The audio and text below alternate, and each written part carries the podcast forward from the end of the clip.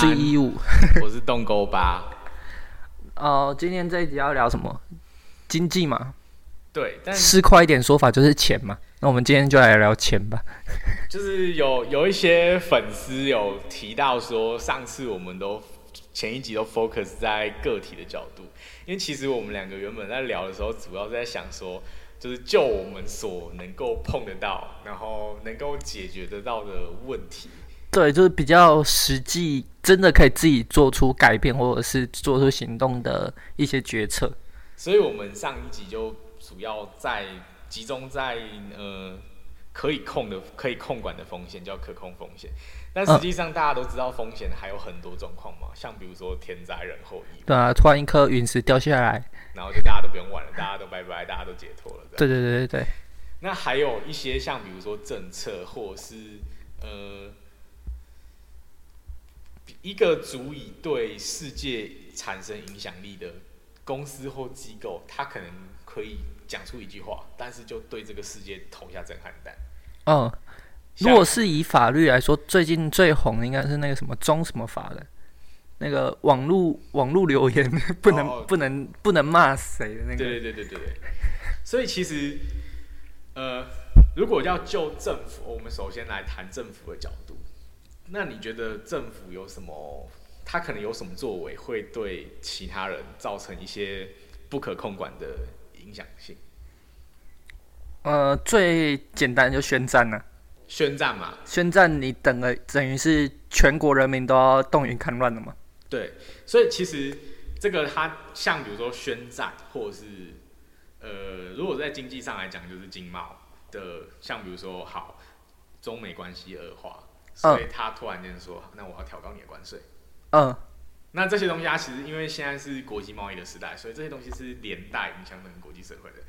那像刚刚宣战的话，比如说俄乌战争一打，然后表面上看起来明明就只有俄罗斯跟乌克兰的事情啊，但实际上整个国际的石油价格跟黄小玉对对对都受到影响，全部都蛮大的影响。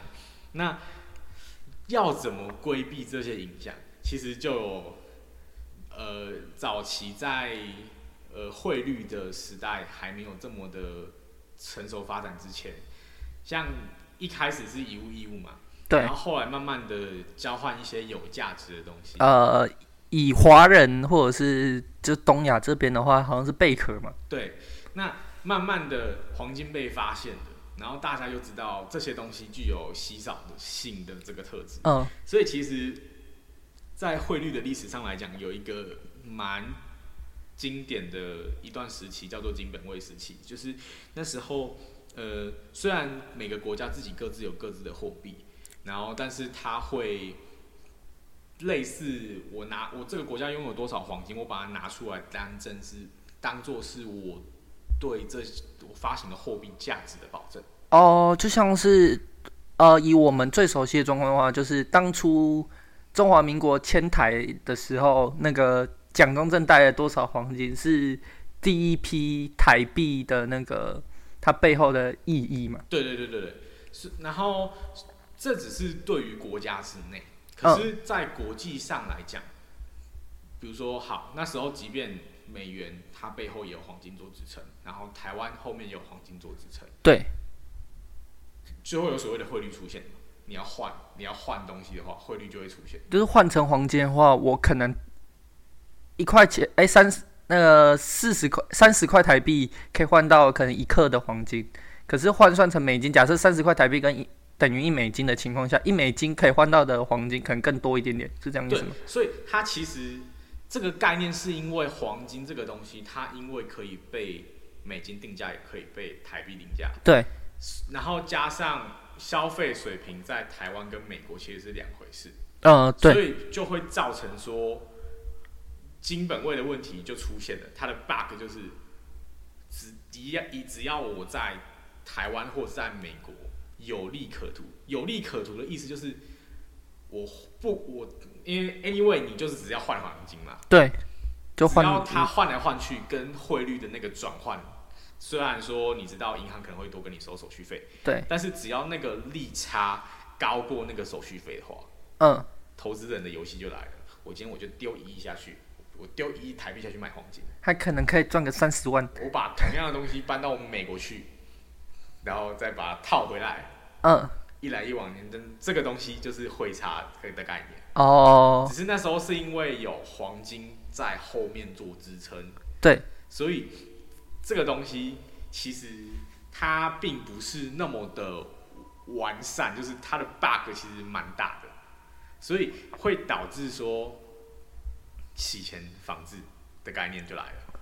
嗯，你不能够带多超过多少美金入境美国，你不能够带多少等价货币入境台币，对你不能，带多多少黄黄金？黄金或者是像比如说那个坏掉的劳力士，它四百五十万，请问一下，它指针不能走，它带回来桃园机场是多少钱？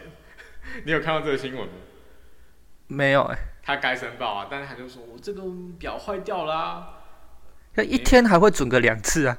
对，所以就是这些海关的措施，就是为了防止前面刚刚说那些风险所带来的你有利可图的状况下。哦，他怕破坏原先这个地方的的经济经济标准嘛。对，因为原本所在金本位，就是因为你不希望这个东西可以变来变去嘛。嗯，对，但是，一旦你有很大的钱可以去做变来变去的这个活动的时候，嗯，那就会无限放大。你可能你的台币或你的美金就会一直变多，一直变多，一直变多，一直变多，一直变多。哦，对，那一直变多的情况下，会导致什么？你的钱变多了，所以通货膨胀变变大了，所以大家的钱都稀释。对，所以洗钱防治是在于这样的关系。好，那我们拉回来，哦，所以洗钱防治不是指，因为我们传统认为的洗钱就是把黑钱不能用的钱变成可以用的钱，但它实际上其实还有防防范说用 bug 来炒钱变让钱变多这种行为。对啊，哦，这倒是没想过，因为之前都想说哦，黑道黑道的钱或者是贩毒的钱要怎么让它变成是可以使用的钱，这是传统认为的洗钱的概念。好，那我们把它拉回来到那个汇率。那既然金本位会有状况，所以美国大家慢慢陆陆续续的发现说，这样的话会很可怕，因为只要其中一个金本位概念的国家，它的经济如果崩的话，就会一窝蜂的全部被拉下水。哦，因为大家都是以同一个东西为主体，所以一个倒了就全部倒。随便印钱嘛。那既然要这样的话，那他干脆把黄金拿掉，然后就变成说是政府发行的有价证券，也就是所谓的你后面的那一张钞票，重新给它定义的一个价值。然后它是因为政府用它央行的公信力去换来的，嗯，所以我们就可以看到汇率波不波动跟那个国家的央行清不清廉有很大的关系。嗯，比方说津巴威吗？对，津巴威为什么钱那么弱，大家都不相信他？哎、可是好听说好像在九零年代，它其实是一个很强的国家，它的钱是很强大的。所以它其实是一旦就是政府好不容易花了很多的心思去堆积起来它的信任形象，像比如说美金，大家就是因为 OK 它是全世界通用，然后我们认为美国不会倒，对，所以才会才会让美金的地位这么的稳固嘛。嗯，但如果今天把同样的东西换到墨西哥卢比或者是阿根廷的货币的话，通货膨胀很严重的国家，你的央行不管做什么决策，做什么，比如像比如说 Q E 或者是他做这些再多的决策，都对他的利率或什么都已经没有影响了，因为他的老百姓压根都不相信他。嗯，他宁愿使用美金进行交易嘛。我们记得蛮多那种小国家或者是一些经济比较不稳定的国家，他们最后做的决定都是，我们全国都是以美金来作为我们的流通货币。对，所以它这个概念就是一个避险的概念。嗯，因为我原本的用使用我国家货币的波动程度更大，嗯所以与其这样，我倒不如直接把这个风险锁在美金的波动上面，嗯，最差最差就跟美金一样而已，不会再差了。那回到我们的状况，那当初旧台币不是波动也很差，也很大吗？嗯，那为什么那时候不要直接锁在美金上就好？干嘛发行一个新台币？好，这时候，呃，当初是因为通货膨胀很大嘛，所以央行决定让钱升值，所以就是四万换一块吗？换一块，但呃，那是最台湾的概念。然后呃，你你刚刚讲的为什么台湾不要直接对美金处理就好？这件事情其实在刚过来台湾的时候有成立哦，它哦是因为后面汇率控制不了了，所以才放弃盯着美金。嗯，在早期台湾的年代，台湾对美金的汇率是直接固定在一比四十，是新台币还是旧台币啊？这可能要查一下，不太确定，忘记了。这是经济之前上上总经的时候，老师有提到，老师说那时候放弃一比四十的原因，是因为台湾出口太强了，嗯，就是进出口会影响到汇汇率跟进出口有密切关系。对对对对，那你一直出去，你一直出去，你一直出去，但是对面的一直跟你买，一直跟你买，一直跟你买。呃，回到钱的角度的话，就是出口的话就是钱进来嘛，呃那进口的话就是钱出去嘛，所以等于是如果台湾出口很强，就是钱一直进来，一直进来，一直进来。对对对对。那这时候你想想看会发生什么事？如果是你是对面的人，你会你会很不爽吧？哦，我一直把钱，我一直把钱砸你身上，然后我的钱变少，所以我的钱变贵了。嗯、等于是我之后我要用越来越贵的东西去跟你买一样的一样东西。西，是谁都会不爽吧？哦，美国会很不爽。对，所以美国就不爽。那不爽到一个极致，发现真的控制不了的时候，那好，OK，那就放弃，放弃对美元的的这个汇率。所以，所以瞬间汇率就下下修、下修、下修，从四十慢慢的跌到三十五，然后到现在差不多三十二九之间一直跳，然后又回去三十了，现在又就就那个区间在跳。所以我们对美金的认知大概是三十块，是这样子来的。嗯，所以如果问比较早期的阿公阿妈，他们可能还会有一个印象是美金是四十块。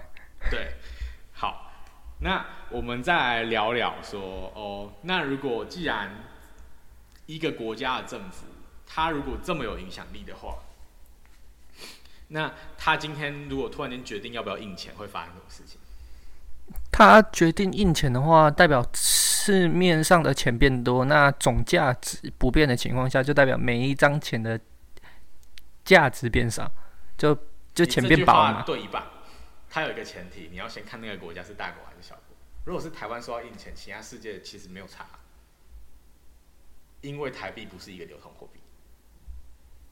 所以它影响的只会影响中华民国境内的人。对，或者是准备要来台湾的人。嗯，但是如果你今天是美国的话，就不一样了哦。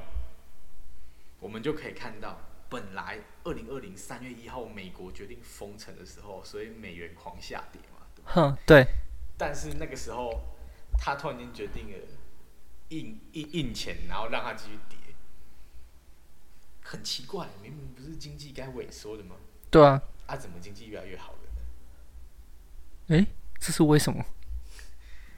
就是美国政府，他就是有一个比较扣谁的心态，就是没关系啊，你们就把我的钱当做是世界共同流通的货币嘛，那所以就随便我印喽。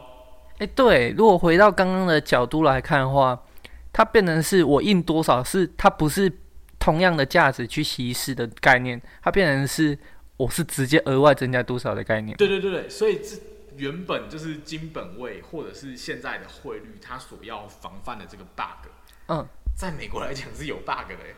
你去思考一件事情，就是虽然大家都知道东方比较有储蓄的文化，对，西方比较有消费的文化，嗯，但是也没有白目到像哪个国家是每个国家抢着要借钱给他、欸，是抢着要被就是借钱的反而变成是老大，变成是甲方。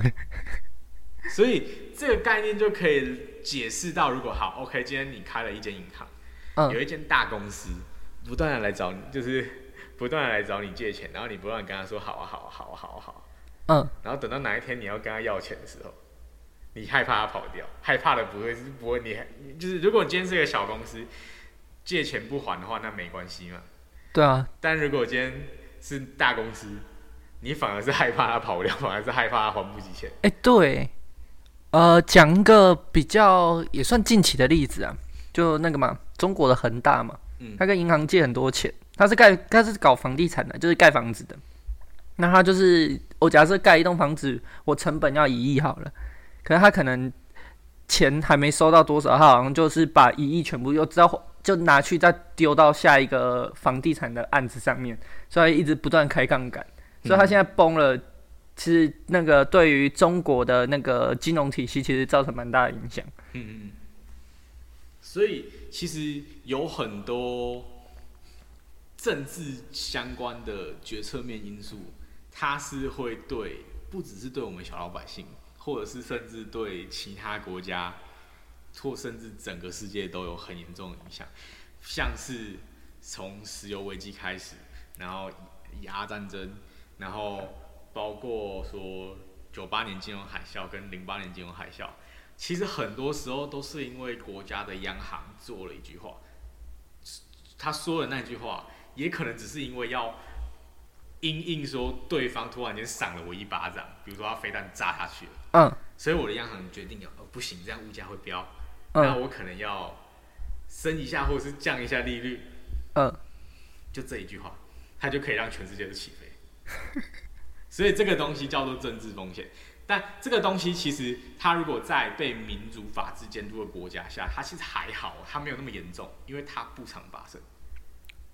呃，正常情况应该每十年一次嘛。对，但如果你今天你是住在军政府的独裁掌握国家，缅甸，比如说缅甸、越南或者是中国北韩，好那，你想一下你的钱呢？他说不见就不见了嘛。对，真的是这样。所以这个东西它是在，如果今天好，我们要同样的所有的公司，全世界有很多公司都到美股去上市嘛。嗯今天如果你要投资的话，即便于我知道阿里巴巴是一间很好的公司，呃，但，就因为它的当权者是中国政府，嗯我害怕我的股票会一夕之间成废纸。哼，所以这是很多投资人在考虑要投资阿里巴巴的时候会多想了一层决策。那你会这个多想，就是因为你考量到了政治风险的因素。哦，就假设阿里巴巴跟 Google 是同样都是做网络的东西的对情况，我投资 Google，我可能只是需要考虑它未来的发展情况，但是我考虑阿里巴巴后，我可能还要再多想中国对它的政策会不会影响到他们可能网络生态的发展，或者是一些限制之类的。对所以政治风险不只是在于说是不是央行或者是当局者讲的一句话而已，因为央行讲的那句话可能是不得不做出的挑战哦。哦，但是如果是在集集权政府的手上的话，那句话有可能只是他开心而已。那我们换个角度想，今天如果你去买特斯拉的股票，嗯这只是换个角度，但是不代表这个这个例子是政治风险。我只是拿特斯拉来做比喻，就是因为特斯拉人家有一句话就开玩笑说，特斯拉股价涨或跌就是全在于 Elon Musk 的心情好跟坏。哦，就是他讲的一句话就会让整个特斯拉起飞，或者是就做云霄飞。其实好像在某些事件上，好像其实也没错啦，不一定是在特 Tesla，可能在 Twitter 上之前说哦，我决定要买 Twitter，对然后它就股价就涨，然后后来说不买了，股价又崩。所以其实这些风险的原因，就是因为那些角色太大咖了，所以导致我们这些市井小民们，我们只能任人宰割。所以为什么你买股票，人家叫有的人会说，如果你不懂的话，那就其实你就是被割的韭菜，哦，因为你不知道这些东西会发生什么事，所以你随时都会被收割走。它不再只是单纯的传统认为什么 K 线的状况啊。对对对对对，就是那些东西已经是所谓的技术分析跟价值分析都已经没办法解释的一个状况，它嗯甚至只是一个人的心情好跟坏，然后有没有被媒体放大跟渲染哦，我想到了，乌龙派出所的中川，他只要放一个屁，全世界股价就大跌。呃之类的。对，没错，就是这样。好，那还有什么？这就是钱嘛，在只要量大到某一个程度的时候，其实它就是就有具有一定的一定的力量嘛，树大便是美的概念嘛。树大便是美。好啦，可是实际上好像的确也是这样。当你已经大到某一个程度的时候，你倒下来不再只是你自己倒下来，或者是你全家倒下这种情况，它连带影响到的范围就会很大，所以也是造成说大家害怕让你倒下来，所以会努力的把你一直维持在那个状态上。没错。所以以回到美国美金的状况。因为大家都是以美美金作为一个相对基准的概念嘛，所以一旦美金崩了，或者是美金成了废纸，那全世界大概也对，全世界大概也崩崩的差不多了。是是这样没错，所以你可以看到很多的进出口贸易，它为什么要直接把它的价钱定价都直接写美金呢？又或者是你买外国的机票，哦，那是因为今天你从台湾出发，你可能。你可能就是看到的预设预设货币是台币了，嗯，但是如果你从国外要回来的话，你可以看到很多的预设机票的货币计算就会直接写美金。那为什么他预设要用那个美金来做计算？因为对他来说是最安全稳定的。对，所以进出口也是嘛，就是我知道我自己本国的货币的波动性程度更大，所以与其这样，我倒就直接把所有的风险全部锁在美金上面。嗯。呃，我我突然想到有一个例子，像是那个什么虚拟货币，我记得有一股虚拟货币，它就是直接锁美金，就一比一 USDT 啊。可是他后来好像状况变成是，他好像开始跌嘛，变零点九九对一美金，他他也是这样的状况。所以就是他原本其实是想要直接完完全规避掉风险责任的，就是要直接让它等价。可是虚拟货币为什么会开始崩？就是因为它原本设定好的那些条件不再成立，嗯，就是风险这个东西已经出现了，哦，它原本是要避险的，嗯，它已经违背他的初衷，他已经违背他原本定的游戏规则，所以大家开始不信任他。哦，那他这一次崩的原因是什么？我是没有特别去关注 币圈的市场，因为我自己本身没有在玩。啊，因为那个风那个幅度有点太大，其实心脏受不太了。所以其实。有那个有在就是玩大笔投资人，他们都说，如果你真的要把你的钱放到币圈去的话，那你放进去，一旦你放进去，你就必须要当做这笔钱已经不见了。呃，对，你只能就是，就算它涨或跌都不干你的事。嗯，因为它每天的波动性就是挣一百趴或者挣两百趴，所以其实反正虚拟货币也是钱嘛，那一样继续讲一下好了。所以就是把它当做是在买乐透的概念嘛，我钱丢了就是丢了，是没错啊。如果你要用这样的角度去解释，这应该也会比较心理也比较健康一点。对，这样的心理比较健康。不然你想想看，如果你每天都在担心你的钱，比如说好，你就丢了三成你的财产在里面，哦，那心很痛。对啊，那心很痛吧？所以，所以其实有很多建议，就是给币圈的投资人，就是如果你真的要放的话，刚入门的其实不要放超过五趴。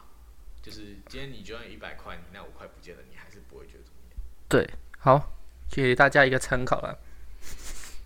好，那风险差不多就哦，对，这算风险，然后顺便讲一下钱这个概念在经济上，它它到底为什么这么重要的原因。